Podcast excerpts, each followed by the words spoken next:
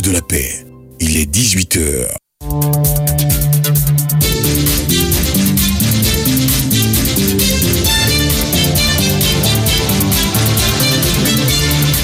Le journal de 18h. Jean-Claude Mabéa. Au sommaire de ces 18 heures. Il y a eu passation de charge entre le président sortant et le président fraîchement élu du conseil régional de San Pedro après dix années de gestion de l'équipe sortante. Le compte rendu de notre correspondant régional dans cette édition. Et le rapport final des États généraux de l'éducation nationale et de l'alphabétisation est désormais consultable en ligne depuis hier. Il comporte 42 réformes constituant la boussole du système éducatif ivoirien d'un coût estimé à 866 milliards de francs CFA. Sécurité routière, la neuvième édition de la semaine de la sécurité routière a été lancée hier à Abidjan par Étienne Kouakou, le conseiller technique du ministre des Transports. C'était bien entendu au siège de Lozère à la Riviera Bonumé, ici même dans la commune de Cocody.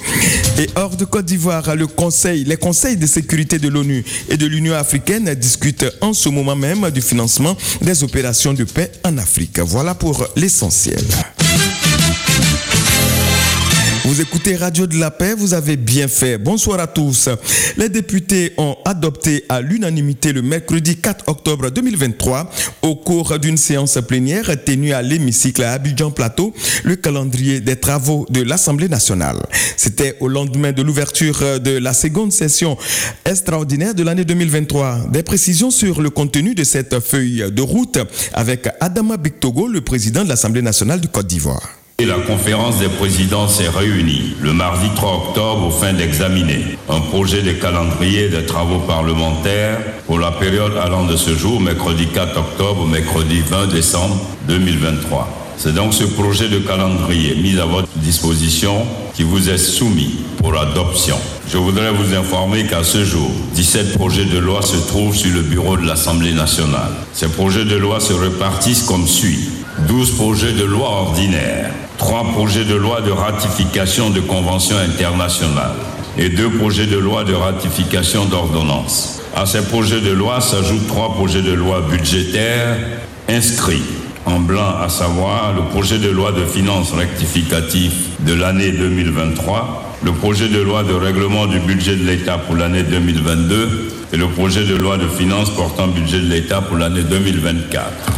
Il est également prévu au calendrier trois séances de questions orales avec débat et une semaine consacrée à l'évaluation, dite semaine de l'évaluation du 17 au 19 octobre. Comme il est de coutume, un temps de travail est laissé au groupe parlementaire pour leur permettre d'examiner les différents textes en leur sein. Cette période part du jeudi 5 octobre au lundi 16 octobre. C'était à l'instant Adama Bictogo, le président de l'Assemblée nationale de Côte d'Ivoire. Nous le disions en titre qu'après dix années passées à la tête du Conseil régional de San Pedro, le président Begré Donatien a cédé son fauteuil à Nabo Clément, le le nouveau président du Conseil régional pour cinq années. La passation de charge a eu lieu hier, mercredi 4 octobre 2023, en présence de notre correspondant régional sur place dans le Bas-Sassandra, Kofi Benson. Avec pour mission assurer le développement dans la région, le président sortant du Conseil régional de San Pedro, Begré Donatien, après avoir rappelé les différentes actions menées au profit des populations, a mentionné sa disponibilité pour une transition réussie avec la nouvelle équipe du Conseil régional. Nous avons investi dans l'éducation, la santé, l'électrification, la coopération et bien d'autres domaines pour assurer un avenir meilleur à notre région. Je suis convaincu que les projets que nous avons lancés continueront à porter leurs fruits. Je tiens à assurer au président Au-delà du fait que nous n'appartenions pas au même parti, lui dire ma disponibilité pour une transition en douceur. Occasion pour le préfet de région Ousmane Koulibaly de donner quelques orientations à la nouvelle équipe après avoir salué les efforts de l'équipe sortante. J'aimerais dire des mots de félicitations à l'endroit du président, M.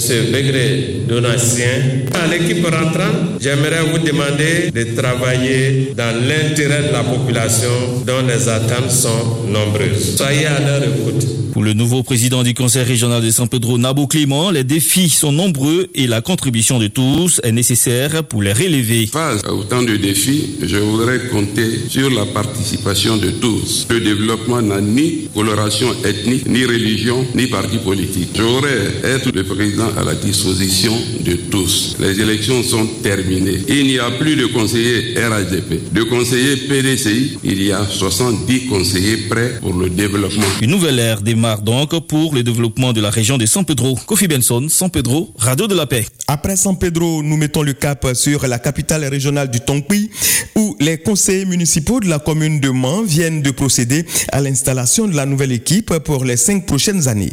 Cette installation était présidée par le préfet de région, préfet du département de Mans, Womblignon Célestin.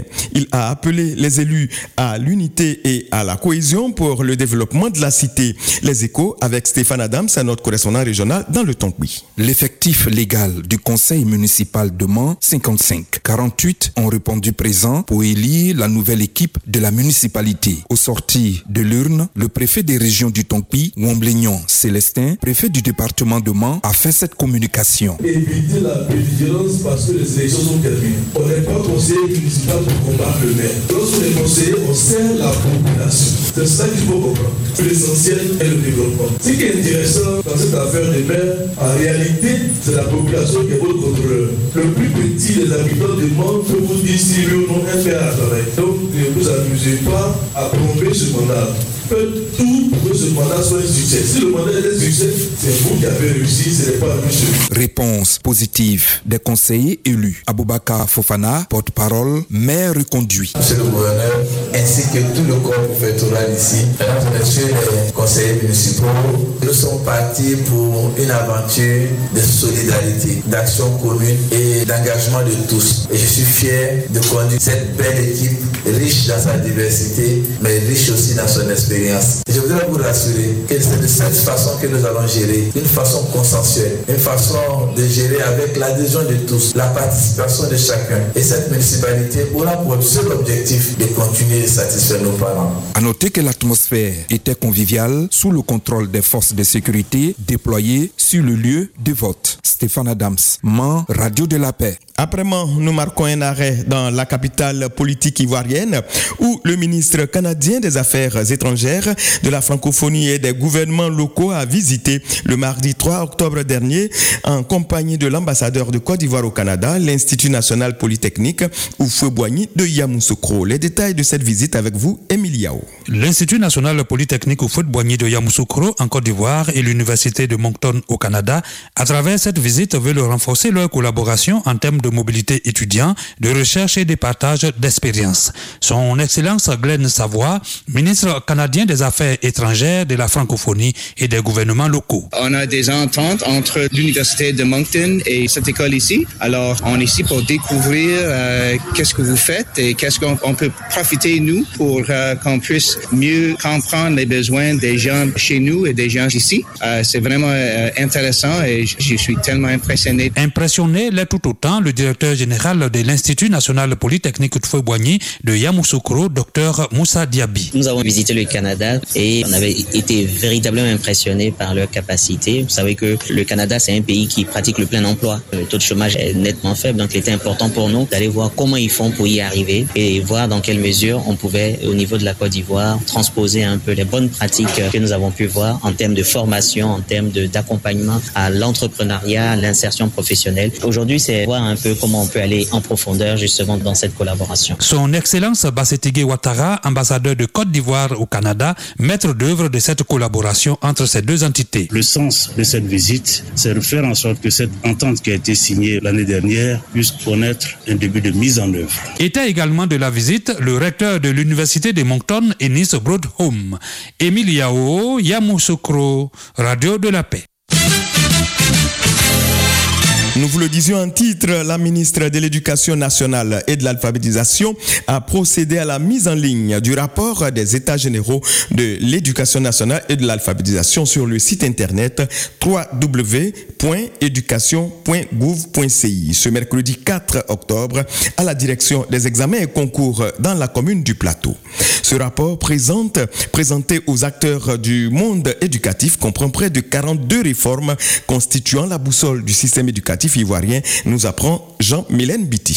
Maria Toukone a, à l'occasion de la mise en ligne de ce rapport, invité les acteurs du monde éducatif à œuvrer pour une école ivoirienne d'excellence. Tous les mots MAUI et les remèdes à appliquer pour la bonne vitalité de notre système éducatif sont désormais connus. Il nous reste à travailler dans le sens de leur opérationnalisation, qui nous permettra d'atteindre l'objectif de qualité et de mérite dans la transparence. Sur les axes prioritaires, les précisions avec le commissaire général des États généraux de l'éducation nationale, le professeur Francis Binet. Pour faire en sorte que chaque enfant qui rentre dans le cycle primaire puisse avoir les compétences en lecture, en mathématiques. Les actions ont été menées pour qu'on ait à Côte d'Ivoire un plan national d'amélioration des premiers apprentissages. Il y a également la question de la réforme de la condition enseignante. Il doit bénéficier d'un bien-être au plan professionnel comme de tout ce qui est lié à son environnement de vie. Au nom des experts ayant travaillé sur ce rapport, le professeur Validio Mondé lance un appel au corps enseignant. Réappropriez-vous, endossez les résultats de nos réflexions collectives, développez-les intelligemment pour changer qualitativement de mentalité en enseignant autrement. Pour mettre en œuvre toutes ces réformes, l'État ivoirien et ses partenaires financiers ont déjà mobilisé plus de la moitié des fonds sur 866 milliards de francs CFA que vont coûter les réformes. Cohabitation des usagers dans la circulation pour une route sûre, c'est le thème retenu pour la 9e édition de la Semaine nationale de sécurité routière qui a été lancée hier, mercredi 4 octobre 2023, au siège de l'Office de sécurité routière OZER à la Riviera Bonoumé, dans la commune de Cocody. Cette édition a été marquée par un point de presse animé par Kwaku Etienne, conseiller technique du ministre des Transports. Parlant du thème, il a mis l'accent sur l'utilisation des trottoirs par des commerçants, des mendiants et bien d'autres usagers occasionnant des accidents. Cette campagne cible donc ceux-là même qui, devaient, qui ne devaient pas utiliser cette partie de la route réservée aux piétons. Écoutons à cet effet Kwaku Etienne. Si nous voulons éviter les accidents qui peuvent provenir de cet aspect, il faut déjà commencer par corriger et remettre chacun à sa place. C'est ça le partage de la, de la voie que nous voulons. Nous allons le faire avec la participation de tous. Dans la stratégie nationale, il y a ce qu'on appelle l'engagement citoyen qui appelle à la responsabilité de chacun d'entre nous dans la recherche donc de l'amélioration de la sécurité routière. Et il y a que ces aspects de commerce sont gérés par des structures qui sont bien connues et nous allons les approcher pour échanger avec elles, pour voir un peu comment est-ce que, en libérant ces espaces qui appartiennent donc au domaine de la route, on peut contribuer à améliorer la sécurité routière qui est notre objectif à tous. Et donc ça va se faire avec le temps que ça devra prendre, avec les explications qu'il faudra pour une bonne compréhension de tous, pour que nous aboutissions à l'objectif souhaité. Nous allons aller cette fois-ci vers des municipalités en appui donc avec le comité local de sécurité routière pour échanger avec eux sur cette problématique. On va le faire principalement pour le moment, parce que ça s'étend partout, dans les villes où il va se dérouler les matchs de football dans le cadre de la Coupe d'Afrique des Nations, pour que déjà au niveau de ces villes-là, nous ayons un début d'échange et de prise en compte de, de ces préoccupations-là qui contribuent à l'amélioration de la sécurité routière. J'ajoute que cette neuvième édition de la Semaine nationale de sécurité routière a effectivement démarré le 3 octobre, euh, le mardi 3 octobre 2023 par des actions de sensibilisation d'envergure à travers les communes du district d'Abidjan et prendra fin le 10 octobre prochain. Il existe désormais une plateforme digitale de téléconsultation en santé mentale dénommée l'AMFI. Elle a été présentée lors de la cérémonie de lancement qui s'est tenue le mercredi et son rôle est de rapprocher les praticiens de la santé mentale et de leurs patients. Sa mission, sa mission et son mode de fonctionnement dans ce compte rendu de Mel Emmanuel Amani. L'AMFI, c'est une expression du patrimoine permanent et qui veut dire apaise ton âme. C'est le nom d'une plateforme digitale de téléconsultation en santé mentale introduite par le cabinet Yodan. Son but, faciliter l'accès pour la population aux professionnels de la santé mentale en Côte d'Ivoire. Le contexte de la création de l'AMFI avec Dr Touré Parfait, le fondateur. Il y a énormément de problèmes en matière de santé mentale et malheureusement, du fait du faible nombre de professionnels, souvent c'est difficile pour les malades. Ils attendent parfois longtemps avant d'avoir des rendez-vous, bien ça leur coûte très cher. Et la plateforme va venir justement aider à mettre ensemble les professionnels et permettre à un malade qui cherche une spécialité particulière de santé mentale de pouvoir venir sur la plateforme et de pouvoir rencontrer euh, le spécialiste qu'il recherche. Comment s'inscrire sur cette plateforme? Ben, Déjà, il faut avoir un smartphone avec une connexion Internet. On peut retrouver l'AMFI sur Google et la personne, dès qu'elle rentre sur le site, elle peut s'inscrire. Une fois inscrit, le mode de fonctionnement est le suivant. La consultation, c'est une vidéo consultation. Donc la personne, elle reçoit donc le lien, elle lance l'appel, c'est une vidéo. Donc le professionnel et le malade se voient à travers donc la vidéo pour faire, c'est ce qu'on appelle de la téléconsultation. Notons que les problèmes liés à la santé mentale sont très récurrents en Côte d'Ivoire, qui enregistre le troisième taux le plus élevé de suicide au monde. Pour refermer les pages de l'actualité nationale, on fait un petit détour dans la ville historique de Grand Bassam où, après la montée des eaux, les femmes fumeuses de poissons du quartier Ont reçu un appui financier le samedi 30 septembre 2023 au Palais Royal des Nzima de la part de la Mutuelle de développement économique des Nzima Kotoko et de la Royauté Didier Blé.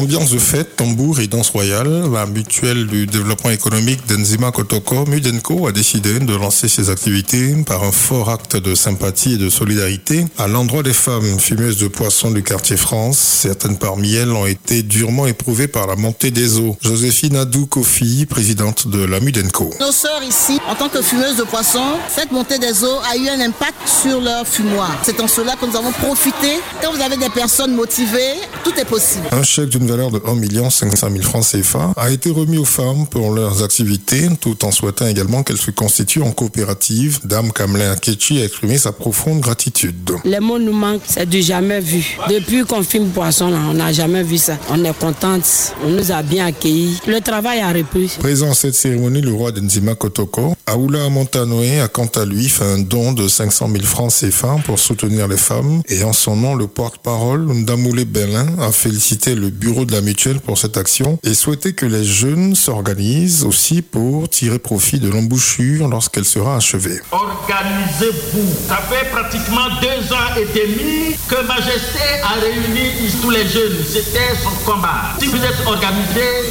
on trouvera les moyens de vous accompagner. Les femmes viennent d'ouvrir le chemin. Créé en mars, le bureau de la Mudenco, rappelons-le, a été investi le 27 mai 2023.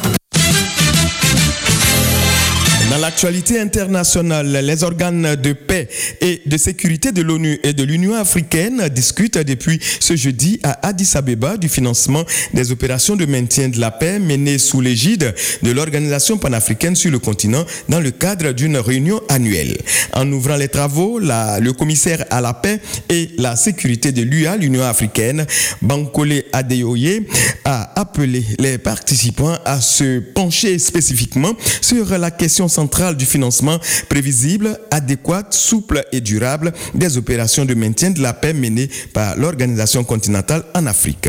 Cette question est sur la table du Conseil de sécurité de l'ONU depuis plus d'une décennie. Les pays africains demandent qu'elle soit financée par des contributions obligatoires des pays membres de l'ONU, a rappelé à l'AFP un diplomate africain avant la réunion. Et puis, le dirigeant du principal parti d'opposition en Ouganda, Bobby Wine, a affirmé ce jeudi être assigné à résidence après avoir été arrêté par des agents de sécurité à son retour d'une tournée en Afrique du Sud, suscitant l'inquiétude des États-Unis. Ancien chanteur, Bobby Wine, de son vrai nom Robert Kiangoulangi, était le principal rival du président Yoweri Museveni qui dirige l'Ouganda d'une main de fer depuis 1986 à la présidentielle de 2021. Bobby Wine a également affirmé qu'au moins 300 de ses partisans ont été arrêtés, dont des dirigeants de son parti, la plateforme d'unité nationale. L'AFP n'a pas été en mesure de vérifier ces informations de manière indépendante. Le Bureau des affaires africaines du département d'État américain s'est dit préoccupé par le fait que la détention de Bobby Wine à son retour en Ouganda et la détention d'autres partisans de l'opposition signifie euh, un rétrécissement de l'espace démocratique en Ouganda. C'est sur cette information que prend fin ce journal, Il y a eu passation de charge entre le président sortant et le président élu du conseil régional de San Pedro après dix années de gestion de l'équipe sortante. Le rapport final des États généraux de l'éducation nationale et de l'alphabétisation est désormais consultable en ligne depuis hier. Il comporte 42 réformes constituant la boussole du système éducatif ivoirien d'un coût estimé à 866 milliards de francs CFA. Sécurité routière, la 9e édition de la semaine de la sécurité routière a été lancée hier par Étienne Kouakou, le conseiller technique du ministre des Transports, au CI de Lozère à la Riviera Bonoumé dans la commune de Cocody. Et hors de Côte d'Ivoire, les conseils de sécurité de l'ONU et de l'Union africaine discutent en ce moment du financement des opérations de maintien de paix en Afrique. Nous mettons un point final à ce journal. Merci de nous avoir suivis. Prochain point sur l'actualité demain vendredi 7h. Dans quelques instants, le magazine Santé pour tous présenté par Paul Bénédicte Bolou. Santé pour tous. Santé pour tous. Tous les jeudis,